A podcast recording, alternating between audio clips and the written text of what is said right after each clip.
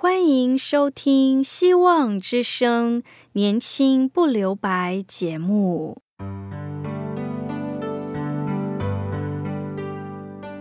时间是匆促的，岁月流逝，一去不返。别让忙碌与压力阻碍了你享受青春的美丽。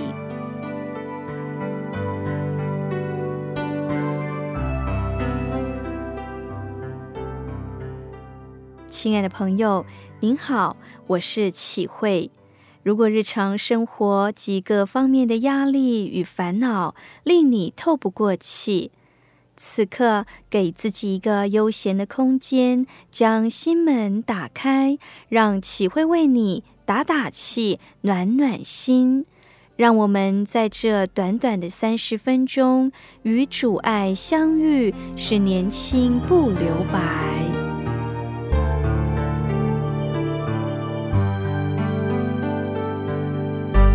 亲爱的听众朋友，今天齐慧要与你分享的题目是“骄傲使之忘了本性”。现今世界上最有影响力的城市是哪一个城市呢？根据美国克威尔全球城市报告，世界上最有影响力的城市仍然排名排行是纽约、伦敦、巴黎、东京、香港、洛杉矶、新加坡等等。这些城市已有庞大资本活络的金融体系、商业贸易和港口运输为主，成为有影响力的城市主要指标。以西结书二十八章十一到十九节，在这经文当中谈论到了有一个城市，在当时也是极为重要的，它被称为推罗城市。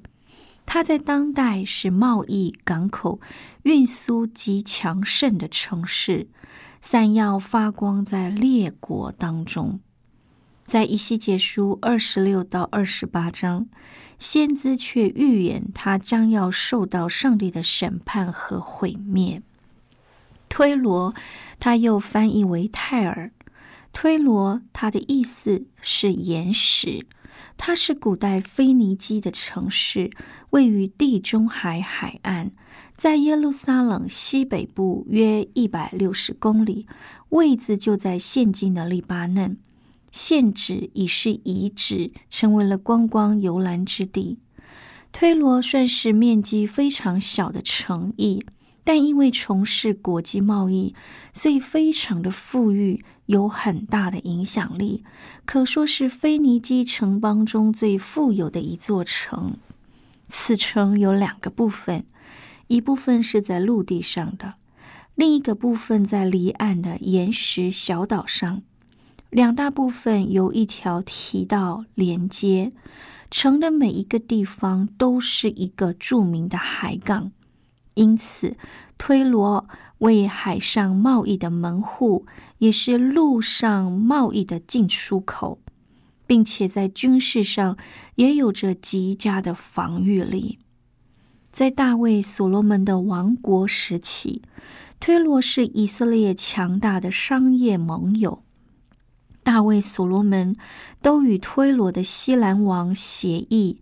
推罗提供木材、建筑材料，寄供给以色列；以色列则提供推罗一些农产品。虽然推罗和以色列是盟友，但是在主前五八六年耶路撒冷沦陷后，推罗不表示悲哀，反而想说耶路撒冷不在，他们少了劲敌，将获利更多。结果，这样的想法令上帝不悦。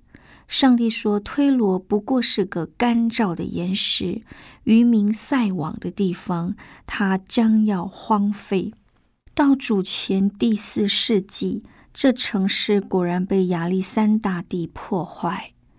推罗惹怒上帝，不止如此，也因为推罗王运用他的智慧，为自己和国家打造商业贸易王国，积聚庞大的财富和权势，与各国来往都有极大的成就和贡献，堪称是列国中一颗最有价值的宝石，以致心生骄傲与狂妄。它像一艘行驶在海上最美丽的船，但先知说他将遇到船难，沉没埋葬在海底，因为他度过且极致的骄傲。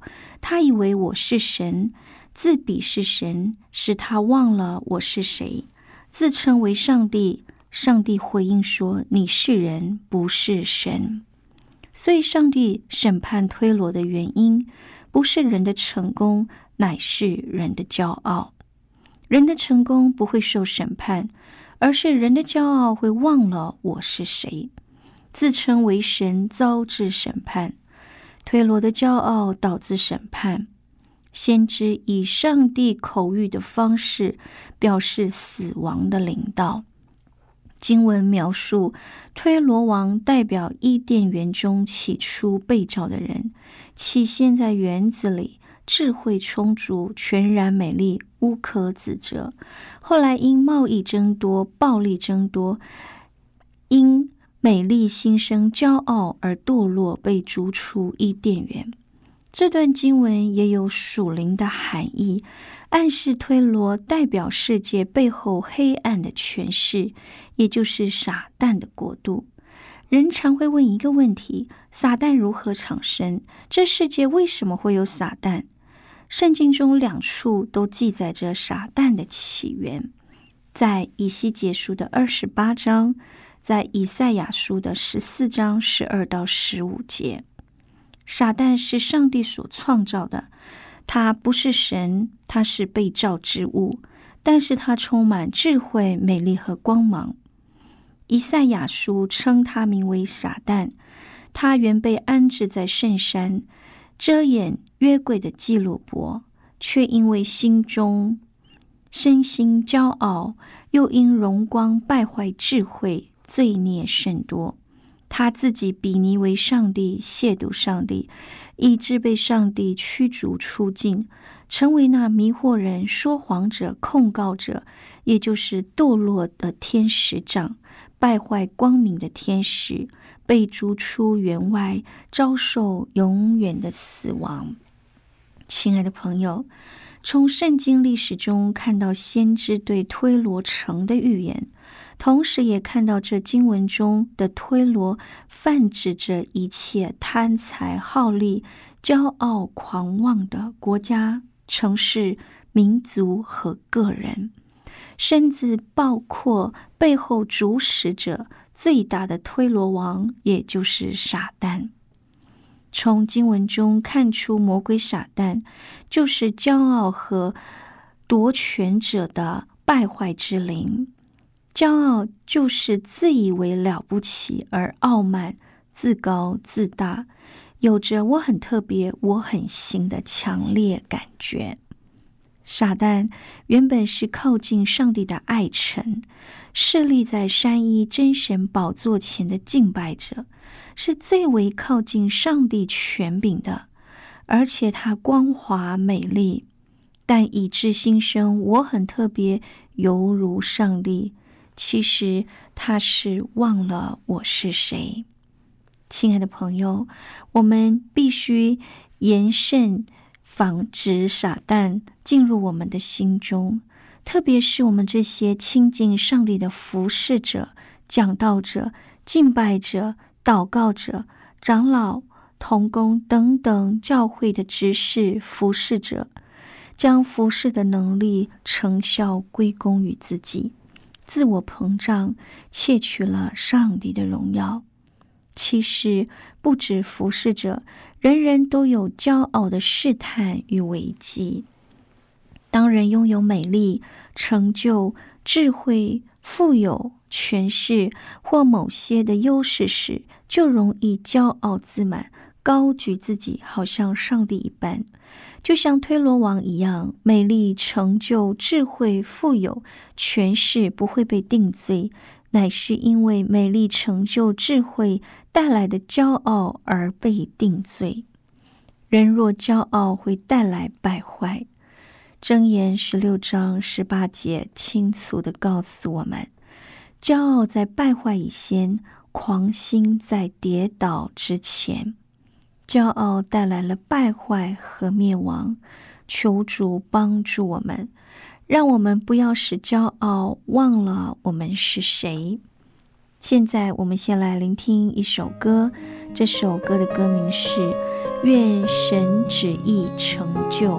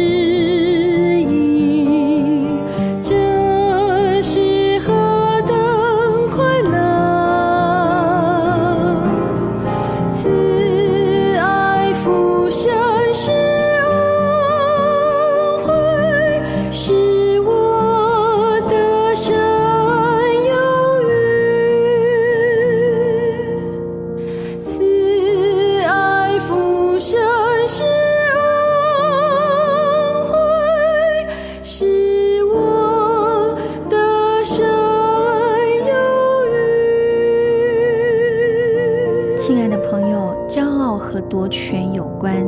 傻蛋就是因为不满足于受召的职分，抢夺权柄，封立自己为宇宙的主宰，忘了我是谁。他千方百计诱惑人背逆真神上帝，挑战权柄者，挑剔领导，挑衅领袖的教导，对领袖的教导发出质疑。他聚众煽动，反对上面的权柄。撒旦也是挑人毛病的灵，他使人常常有一个心态：换人做做看，最好是换我来做。这种运作在圣经也常常出现。圣经中的摩西的哥哥亚伦、姐姐米利安，曾对摩西品头论足。难道耶和华单单与摩西说话，不也与我们说话吗？亚伦和米利安是希望有与摩西同等的权利。可拉党也质疑摩西为什么擅自专权，为什么自高超过耶和华的会众。这群人认为摩西是靠着高举自己才有今天的地位，于是串谋叛乱。大卫的儿子亚撒龙也是高抬自己，批评论断他父王大卫的能力，煽动王的领袖跟随他，反照篡位。撒旦从始祖亚当开始，就一直在人类的历史中作乱。撒旦企图让人忘了我是谁，以自我为中心，贪爱权势，巧夺权势，败坏陷入我们的心中。是否我们的教会、我们的家庭、我们的家族、我们的职场也有类似争权夺利的事呢？我们需要向上帝认罪悔改，免得惹怒上帝。像亚伦、米利安、可拉党、亚撒龙一样受到刑罚。我们若愿意向上帝、向人真心悔改、谦卑回转向上帝，上帝会怜悯我们，使用我们，使我们脱离败坏的辖制。彼得前书五章五节说：“你们众人也都要以谦卑束腰，彼此顺服，因为上帝阻挡骄傲的人。”赐恩给谦卑的人。圣经提到推罗的兴盛，却与骄傲自高、妄称自己为神，所以受到上帝的刑罚审判。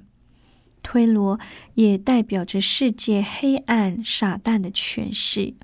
撒旦的灵运作在人类，使人骄傲、自我中心、高举自己。用不法的手段强取权柄，企图位于上帝之上、众人之上作王。但是感谢主，面对撒旦的权势，上帝已经为我们开了一条新路。基督为我们树立了典范，让我们跟随。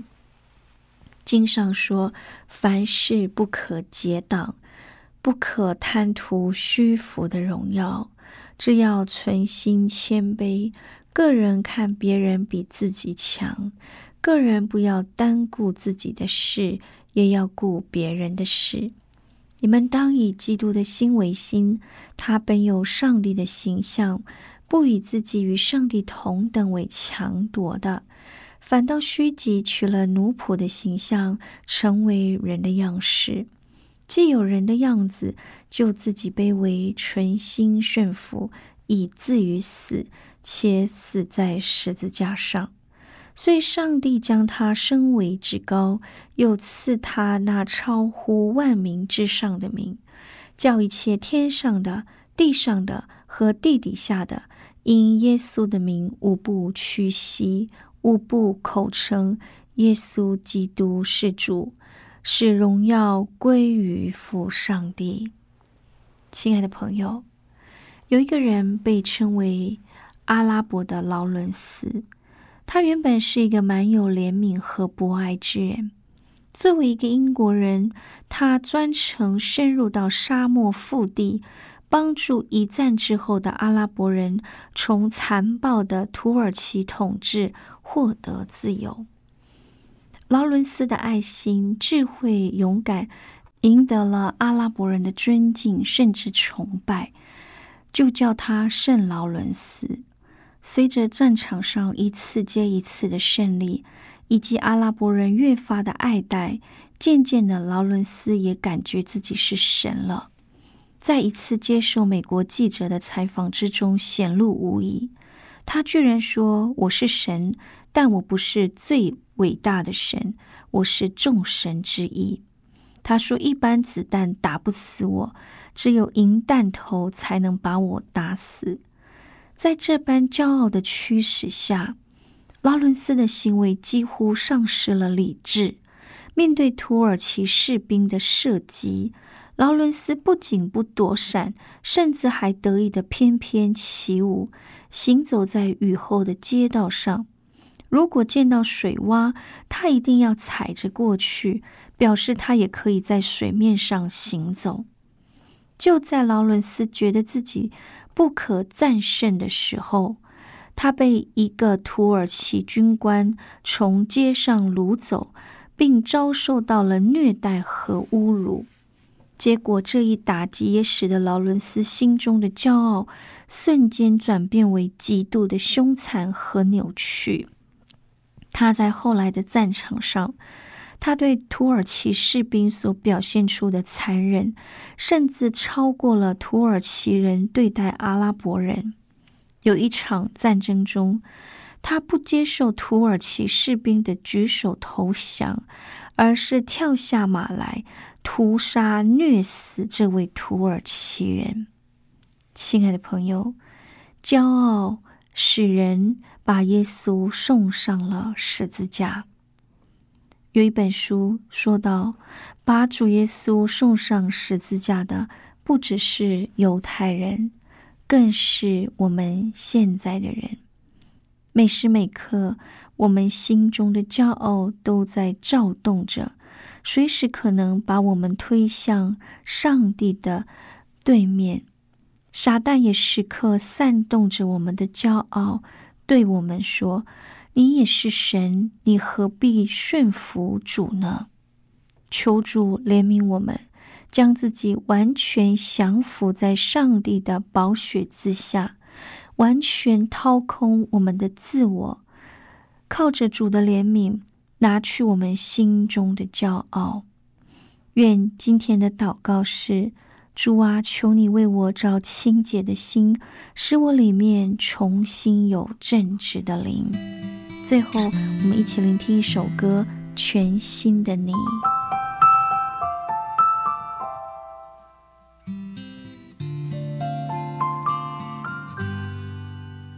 你说阴天代表你的心情，雨天更是你对生命的反应。你说每天生活一样平静，对于未来没有一点信心。亲爱朋友，你是否曾经曾经观看满天的星星？期待有人能够了解你心，能够爱你，使你力量更新。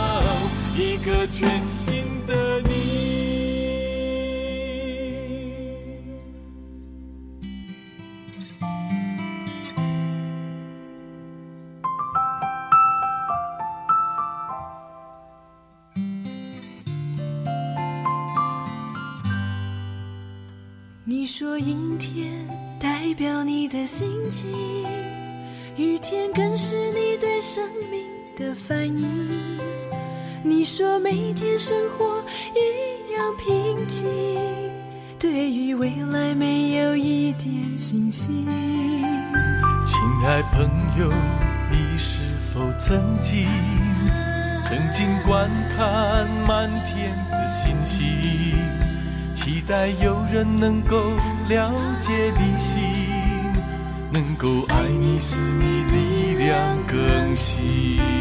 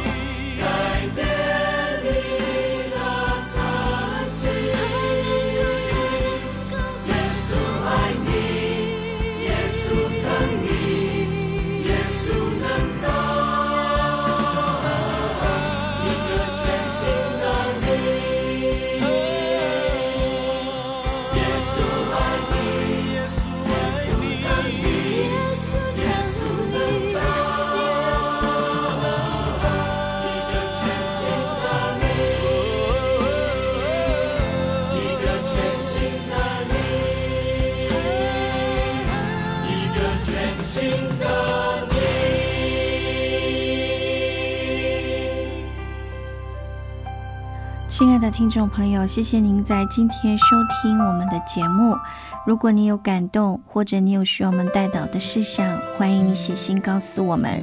我们电台的地址是 q i h u i x v o h c dot c n，我是启慧，愿上帝赐福您，拜拜。